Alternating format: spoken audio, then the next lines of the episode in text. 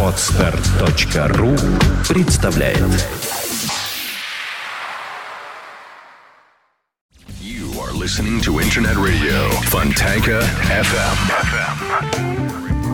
Еще раз доброго всем дня. Вы слушаете радио Фонтанка ФМ, и я с удовольствием представляю э, гостю радио Фонтанка ФМ. Это Ольга Шорохова, руководитель Центра отказа от курения, практикующий психолог и вообще очень интересный человек. Здравствуйте, Ольга. Здравствуйте, Александра.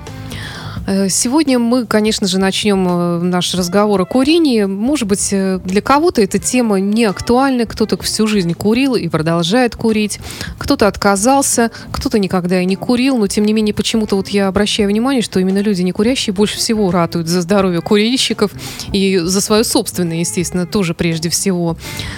И тем более наш разговор, я думаю, актуален поскольку в последнее время какие-то у нас подвижки прошли на законодательном уровне в пользу некурящих людей, от, запрет на курение в общественных местах некоторых, хотя, например, вот запрет от курения, э, запрет курения в метро, он, по-моему, раньше существовал и без ну, да. этого законодательства.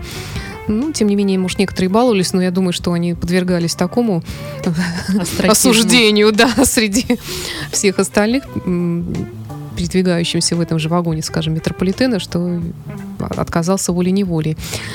Ольга, скажите, пожалуйста, как вы думаете, вот эти новые законодательные акты, помогут ли они нашей стране стать здоровее? Уменьшит ли это количество курящих э, на улицах? Трудно сказать, конечно, Александра, однозначно, но как показывает опыт европейских стран, запретительные меры способствовали тому, что курильщиков во всех странах стало меньше. В нашей стране, по крайней мере, э, особенно при обсуждении еще до принятия закона и после его принятия, стало больше людей, которые, по крайней мере, об этом задумались. Раньше, когда в 90-е годы к нам пришла западная реклама, это было красиво, это было модно, это было каким-то западным стилем, это было престижно. Да, и эти вот красивые да, пачки да, да. Мальборов появились да. в продаже. А ну какая была роскошная всего. реклама. И подростки, и молодежь к этому тоже тянулись. Есть. Ну, на телевидении, по-моему, запрет есть, а вот... Mm-hmm какие-то вот такие вот в метро, например, плакаты я вижу иногда Э, извините, что вас перебиваю, что-то такое красивое со вкусом шампанского, клубники, такое вот женское, гламурное что-то. Я думаю, ой, наверное, как интересно, что это такое. Потом понимаю, что это сигареты. И даже я, человек, который никогда в жизни практически не курил, и, и, и то мне вот это интересно становится. Да, Уж как-то молодая девчонка справится с таким да, искушением. Да, да. Александра, к этому вернемся немножко позже. Угу. Сейчас вернемся вот к закону, да, насколько да, да. он будет иметь действие в нашей стране. Как мне кажется, это помогает людям, по крайней мере, задуматься, а что же они делают не только с собой, со своим собственным здоровьем, но что и происходит с окружающими людьми. И это прежде всего вопрос культуры. И мне кажется, еще вопрос совести каждого человека. Потому что если, иногда вот почему-то в нашей стране именно запретительные методы работают. И э, в свое время, как бы с одной стороны, запрет на алкоголь, он спровоцировал э, злоупотребление именно алкоголем и его суррогатами. А с другой стороны, э, читая статистику, видя, что как раз зависимых от алкоголя людей стало значительно меньше.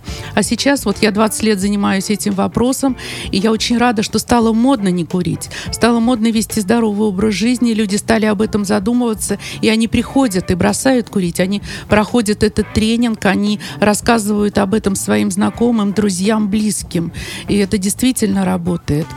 Поэтому просто так запретить мы ничего не можем, так же, как и научить кого-то чему-то, мы можем только научиться и чего-то захотеть. Поэтому, мне кажется, это будет хотя бы способствовать этому желанию. Но мне кажется, вот этот запрет работает на людей более старшего поколения, потому что молодежь молодежь, она иногда поступает э, вопреки всему из чувства протеста какого-то. Э, а количество именно вот молодых людей, подростков, особенно девчонок с сигаретами, я смотрю, когда я думаю, боже мой, что же будет дальше со страной вообще? Да, катастрофически. С одной стороны растет, но с другой стороны, последнее время ко мне стали приходить и молодые люди. Это девушки, которые хотят стать мамами и юноши, которые задумываются об успешности своей карьеры. Ведь если ты хочешь достичь какой-то мечты, да, хочешь, эм, стремишься к карьерному росту, хочешь стать успешным, тебе нужно силы, нужно здоровье и прежде всего нужны мозги. Раньше, вот в 90-е годы, богатые люди пренебрегали своим здоровьем. И помните, как вот да. вредные привычки росли в геометрической прогрессии. Сейчас э, действительно умный, богатый, состоявшийся бизнесмен думает о том, э, что ему нужно здоровье, нужен мозг, чтобы достигнуть того, что он хочет в жизни. И сейчас стало модным не курить. И уже ни на каких переговорах, ни во время э, никаких бизнес-встреч вы не увидите видите курящего человека. Курить стыдно, курить не престижно, э, курить не модно. Слава богу, есть, э, пришло, пришла мода на здоровье.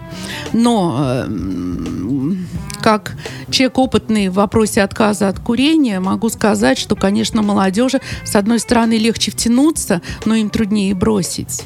Потому что для них вред эм, оттянут и не очевиден вред от угу. курения. Им кажется, что э, рак, какие-то опасные заболевания... Да вообще любые болезни да, для них не, не случатся где-то там. Да. Вот, и это далеко. Но рано или поздно человек задумывается и о смысле жизни, о, того, о том, чего он хочет достичь в этой жизни, и каким он хочет видеть свою семью, свою жену и своих детей.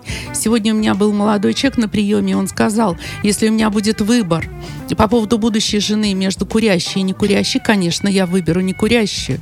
И он рассказал, что вчера пришел в ресторан пообедать и хотел познакомиться с какой-нибудь девушкой. Он стал присматриваться, пошел в тот зал, где было больше девушек. И он говорит, когда я сел, я понял, что я в курящем зале. Я был в шоке. Я, говорит, оттуда ушел в некурящий зал, и там оказались одни молодые люди. Глаз остановить было не на ком. Но в курящий зал я не вернулся, мне просто стало плохо. Я на сайте на нашем фонтанка.фм повесила специально в преддверии нашего разговора небольшой опрос. Курящая женщина. Вариант один. Весьма привлекательно безразлично, уже и не женщина, отвратительное зрелище, или я и есть курящая женщина. И вот хочу сказать, что э, большая часть, 52%, mm-hmm. проголосовала за то, что это действительно отвратительное зрелище. На втором э, вариант ответа «мне безразлично» примерно 24%. Уже не женщина считает 11%. Э, весьма привлекательной считают курящую женщину около 6%, и примерно столько же я есть курящая женщина. То есть все-таки большинству не нравится, когда женщина курит. Но в крайнем случае это безразлично если это не сама женщина. Ну да, да, но вот ко мне на прием, к сожалению, больше приходит, бросают курить мужчин. Но когда приходит женщина, для нее прежде всего важно быть красивой, сохранить свою женскую привлекательность, да, женственность, да, да, сексуальность.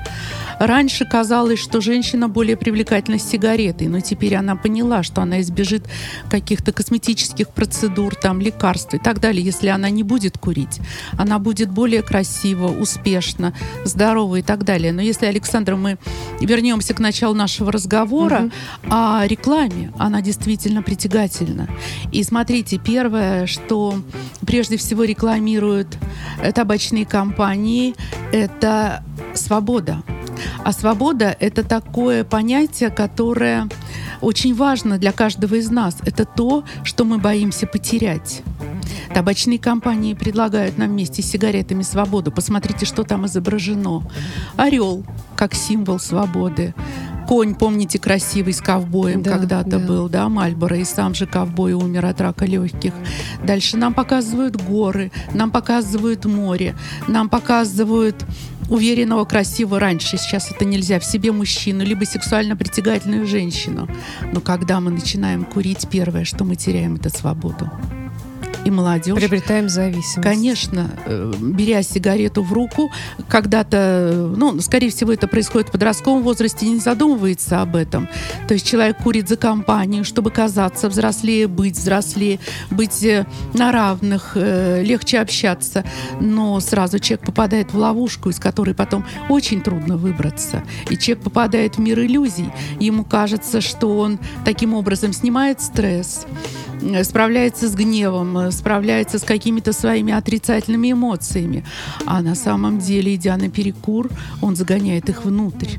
Да, он возвращается. Вроде стресс снизился, вроде я уже не так зол, вроде я уже не плачу, вроде я успокоилась. На самом деле человек засунул все это вовнутрь. А потом он спрашивает, а почему у меня депрессия? А почему я не хочу жить? А откуда у меня такое плохое настроение? А потому что все это внутри, внутри самого себя. Человек, казалось бы, таким вот нейтральным способом, делая себе лучше, э, свой организм превращает в помойку и физическую, и психологическую. И очистить себя потом от этого гораздо сложнее. Каждый хочет найти волшебную таблетку. Э, вчера мне звонила семейная пара, им 60, по 68 лет. В субботу они придут ко мне на прием. Конечно, для меня это будет испытание, и для них прежде всего 50 лет стаж курения. Вот это да. Женщина меня спросила, а вы гарантируете, что мы бросим курить? А вот вернете ли вы деньги? А это действительно поможет?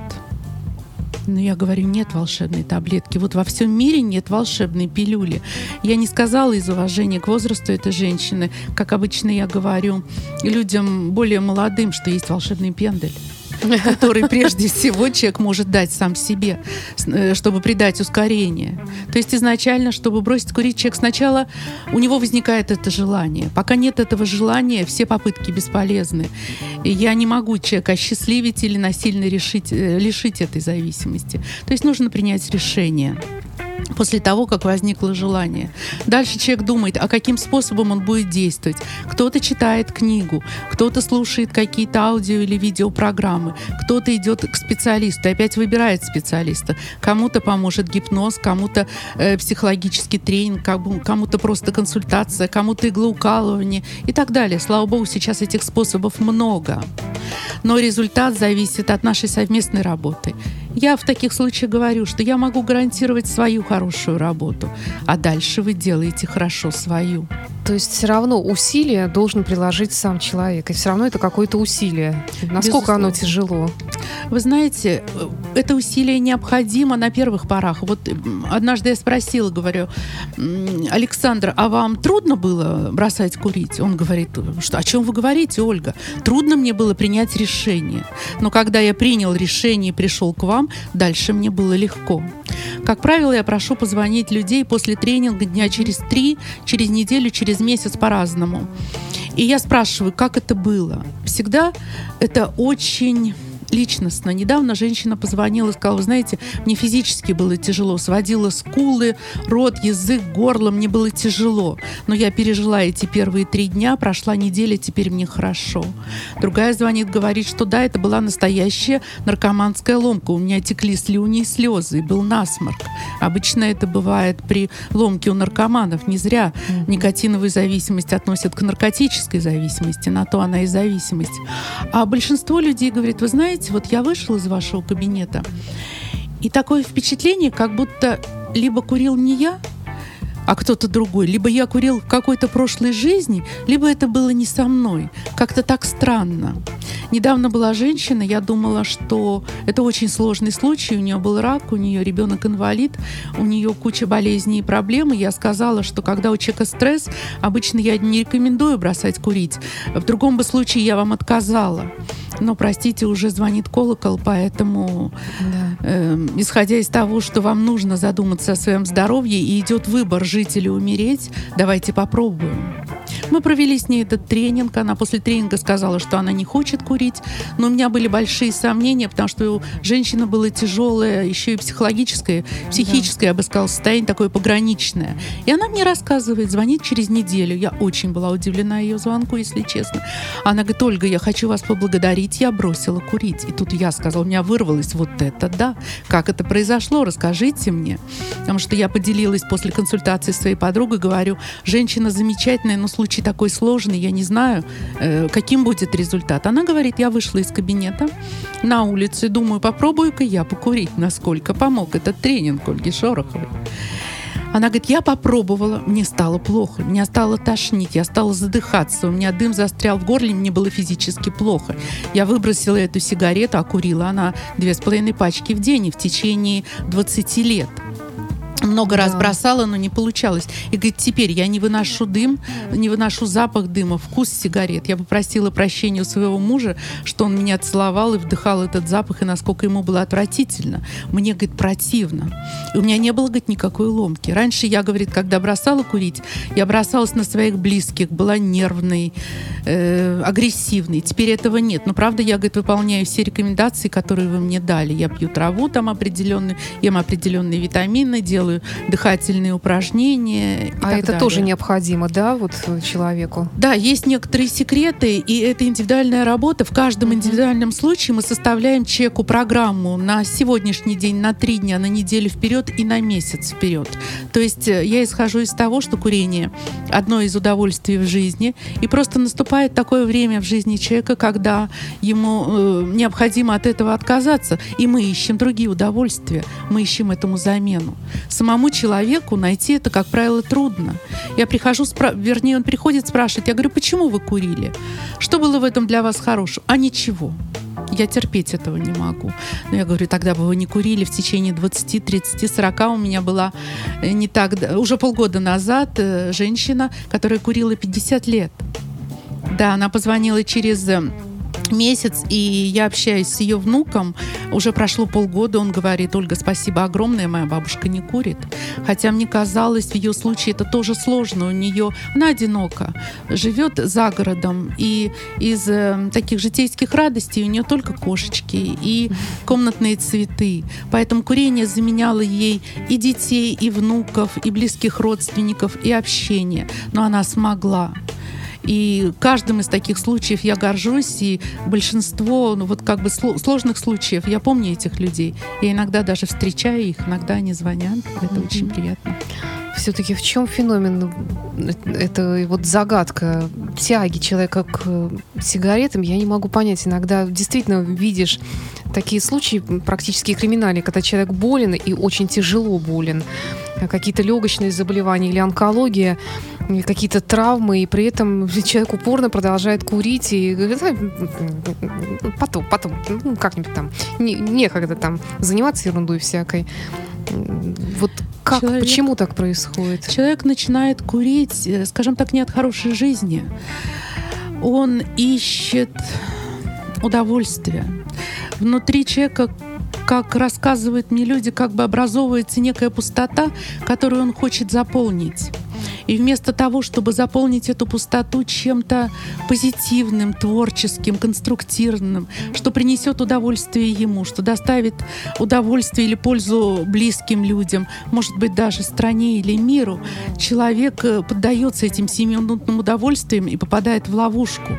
То есть в поисках лучшей жизни он э, как бы подписывает себе приговор.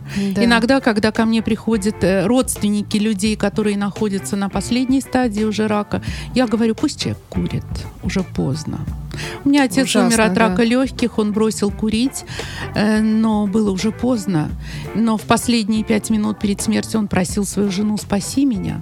Человеку кажется, что он будет жить вечно. Мы так устроены, что пребываем в иллюзиях, что мы никогда не заболеем, мы никогда не умрем. Человеку становится страшно и, может быть, э, думать о смерти. И убегая от этого страха, убегая от самого себя, человек начинает еще больше курить и попадает в еще большую ловушку и зависимость. Поэтому, то есть он с одной стороны убегает от страха, с другой стороны боится самого себя. Мой сын в 23 года за месяц до смерти сказал, дурак я дурак, погубил я свою жизнь. Он погубил своими зависимостями. Но это уже другая история для другого эфира. Если вы меня пригласите на другую да. передачу, я уже расскажу об этом. Поэтому прежде чем взять сигарету, как я люблю сейчас повторять, мне нравится очень социальная реклама, купи себе рак легких. Угу. Покупая сигарету, просто ты думай о том, что ты делаешь независимо от возраста. Ну, я вот смотрю иногда, вот даже и тут и комментарии кое-какие читаю вот в нашем чате. Э, некоторые курильщики ведут себя очень агрессивно. Моя бабушка курила до 90 лет, она жива. Ну, я все время говорю, но бабушке был здоровый запас. Посмотрите на себя и на, на нынешнее поколение. Оно само по себе уже нездоровыми рождается, по-моему. Э, ну, ну и так далее. Вот мне нравится и все. Конечно, Александра, Я не вижу ничего правы. вредного, мне вот наплевать и все. Вот такие тоже же люди есть. Это поразительно. Вы правы. Но у этих людей, возможно, низкий уровень сознания. Еще не пришло время, когда они задумаются о своей жизни, о смысле своей жизни, а потом мы никогда не знаем, каков у нас запас прочности, мы не знаем свои гены. Если вы сомневаетесь в том, курить или не курить, сходите, сделайте генетический анализ или сделайте хотя бы анализ на онкомаркеры. Посмотрите свою кровь, и она вам покажет, да. можете вы курить Кстати, и прожить да. до 100 лет, или вы умрете там в 50-60. Какого? А плюс, если говорить об агрессивности и посмотреть сейчас на форумах в интернете, интернете, на сайтах, то агрессивные как раз курильщики. А почему? Потому что лиши наркомана наркотика, он э, пойдет на преступление. Поэтому агрессия исходит именно от них. А страдаем-то мы, люди не курящие прежде всего, но мы не настолько агрессивны. Мы с уважением относимся к курильщикам, потому что они среди нас, это наши коллеги по работе, это наши друзья, родственники, близкие люди. Мало того, мы, во всяком случае, я никогда не позволю никому каких-то замечаний сделать, хотя у нас тоже очень курящий коллектив в целом но тем не менее я никогда не, не, не делю людей на курящих, не курящих, не буду проявлять к ним какой-то агрессии. Ну, в принципе, и взаимно, потому что это все-таки коллектив, здесь как бы собрались более-менее родственные люди, объединенные какой-то общей целью, идеей. А, вот еще один комментарий. Не модно, вредно, все страдают, все понимают, но бросить не может. Как вот с этим быть? Дело в том, что если человек что он говорит, что он не может бросить, это не совсем так. У человека есть богатый жизненный ресурс, огромная внутренняя сила. И если только появляется хотя бы маленькое желание бросить, скажем, все внешние силы начинают ему помогать. Просто нужно идти к этому. Внушение — великая вещь. Хотя бы говорите себе, у меня сильная воля, у меня сильный характер. Говорите себе об этом 10, 100, тысячу раз в день. До тех пор, пока ваше подсознание не поверит в это. Вы говорите, мне поможет моя сильная воля, мне поможет мой характер. Если будете говорить, да, я слабый, да, я не могу, да, ничего, Э, Марк Твен говорил, э, бросить курить легко, да. я делал это тысячу раз. Да. Сделайте тысячу первый. Придите к специалисту, и он вам обязательно поможет. Но не пребывайте в иллюзиях, никто не сделает этого за вас. Первый шаг, и, скажем так, последний делаете именно вы. Меня Но вот все возможно. Похожая история, как мне папа рассказывал, как mm-hmm. он бросил курить. У меня родился младший брат как раз. И он, ему было лет 30, он тоже довольно-таки долго курил. И он военнослужащий, уже в, в каком-то там хорошем чине со звездочками на погонах. Он рассказал, что увидел курящую какую-то девчонку, хотя для, для тех времен это была редкость.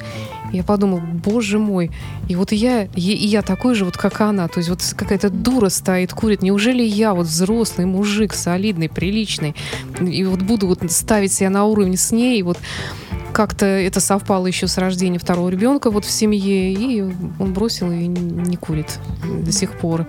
Замечательно. У кого как, наверное, какая-то мотивация появляется. Вот еще, да, тут спрашивают, Ольга, скажите, кто вы по образованию? У меня два образования. Первое образование я закончила наш институт культуры. Э, методист-организатор, да, да, да. а второе уже образование было в более зрелом возрасте. Я психолог-консультант, угу. преподаватель практической психологии, занимаюсь вопросами психологии уже почти 20 лет. Угу. У меня есть Это книги по зависимостям, созависимостям, угу. публикации в журналах «Практический психолог», угу. «Психологическая газета». Ну вот последнее время приглашают на радио, телевидение. Я с удовольствием делюсь своими знаниями. Спасибо вам за это. Еще вот э, тут кто-то такой едкий комментарий бросил. Ну да, бросить курить и приобрести другую зависимость от травок каких-то. Э, да, мы с этим работаем, потому что действительно есть такое понятие, как зависимая личность. Человек иногда переходит с одной зависимости на другую. Заменяет. Я работаю в наркологической клинике и наблюдаю это. Человек бросает пить и начинает курить. Бросает курить и может начать злоупотреблять едой, например, сладким. У меня муж, когда бросил курить три года назад, он начал есть булочки, пирожки, пирожные, конфеты, поправился на 6 килограммов, но потом все все устаканилось, и он да. похудел на 8. И он счастлив, он помолодел, он стал жизнерадостным, счастливым, конечно. Эм, на то и существует психолог, для того, чтобы человек, эм, помочь человеку не пересесть, скажем так, на другую зависимость. Ведь интернет-зависимость никто не отменял, у кого-то телефонная зависимость. Мы все от чего-то зависим. Поэтому мы ищем, скажем так, более положительной зависимости. Можно же зависеть от плавания, от бега, от фитнеса, от пения, от танцев. Это же радостная зависимость. Давайте Согласна, э, да. вырабатывать полезные привычки, радостные зависимости. Будем зависеть от общения с друзьями, от хорошей музыки от любого направления музыки, неважно, классика это или рок, лишь бы она давала радость твоей душе. То есть нужно найти просто более здоровые зависимости, приносящие больше счастья, привносящие какой-то смысл в нашу жизнь. Еще, вот возможно, типично женское возражение по поводу того, что брошу курить, сразу растолстею или вообще просто потолстею, вот поэтому я курю, чтобы сохранить фигуру. Но я уже мне не хочется говорить, что тогда, э, что происходит с лицом женщины при этом, с ее кожей. Э, тут уже, по-моему, это и так очевидно, но, видимо, не, не для всех курящих да, женщин. ко мне приходят женщины, они действительно этого боятся, и это имеет под собой определенную основу. Действительно, никотиновая зависимость – это наркотическая зависимость, а все наркоманы, вы знаете, как они выглядят. В основном это бледные худые люди. И человек, э, злоупотребляющий никотином, он тоже, как правило, худой. И когда человек бросает курить, его организм очищается, он становится здоровым. И если не злоупотреблять, как я вам говорила, булочками, пирожками, пирожными, а есть нормальную здоровую пищу, вкусные фрукты, э, вкусные овощи. И ведь полезная еда, э, она зря говорят, что она всегда невкусная. Все, что как бы вкусно, не полезно. Не так. Если отказаться от фастфудов, а потом дать себе нагрузку, начать больше гулять, больше заниматься спортом, просто осознанно подойти к этому, обратить на себя любимого внимание, не убегать от самого себя. И тогда лишний вес будет не страшен. Но зато как хороша будет та девушка с розовыми щеками, с приятным да, цветом кожи. С они похожи... волосами и с нормальными да, ногтями. Да, они похожи на печеное яблоко. И без мы же... морщинок Конечно, мы видим метро таких женщин. Да. И очень часто действительно определяешь, иногда даже, что видишь, что женщина курит. Вот, вот, очень часто. Вот, кстати, вот я э, смотрю краем глаз на свою коллегу Дмитрия, который тоже относительно недавно бросил курить, и он как раз тоже э, жаловался на то, что начал набирать вес, но он как-то быстро пересел на велосипед, и вот у него как раз вот такая вот положительная зависимость, может быть, появилась. Хотелось бы передать привет нашу курилку, там работает наше радио. Ребята, коллеги дорогие, я вас люблю, бросайте курить. Зачем оно надо? И хочу поблагодарить вас. Наше время закончилось. Напомню, что у нас сегодня в гостях была Ольга Шорохова, руководитель Центра отказа от курения. Большое вам спасибо. Может быть, какое-нибудь пожелание, напутствие дадите людям, которые пытаются или хотят бросить курить, или пока еще мне нравится выражение это. моего духовного учителя. В каждой судьбе всегда есть возможности для счастливых перемен. Поэтому верьте в себя, любите себя, и у вас все обязательно получится. Большое спасибо и до встречи. До свидания. From first till best. St. Petersburg Internet Radio. Fontanka FM. Скачать другие выпуски подкаста вы можете на podster.ru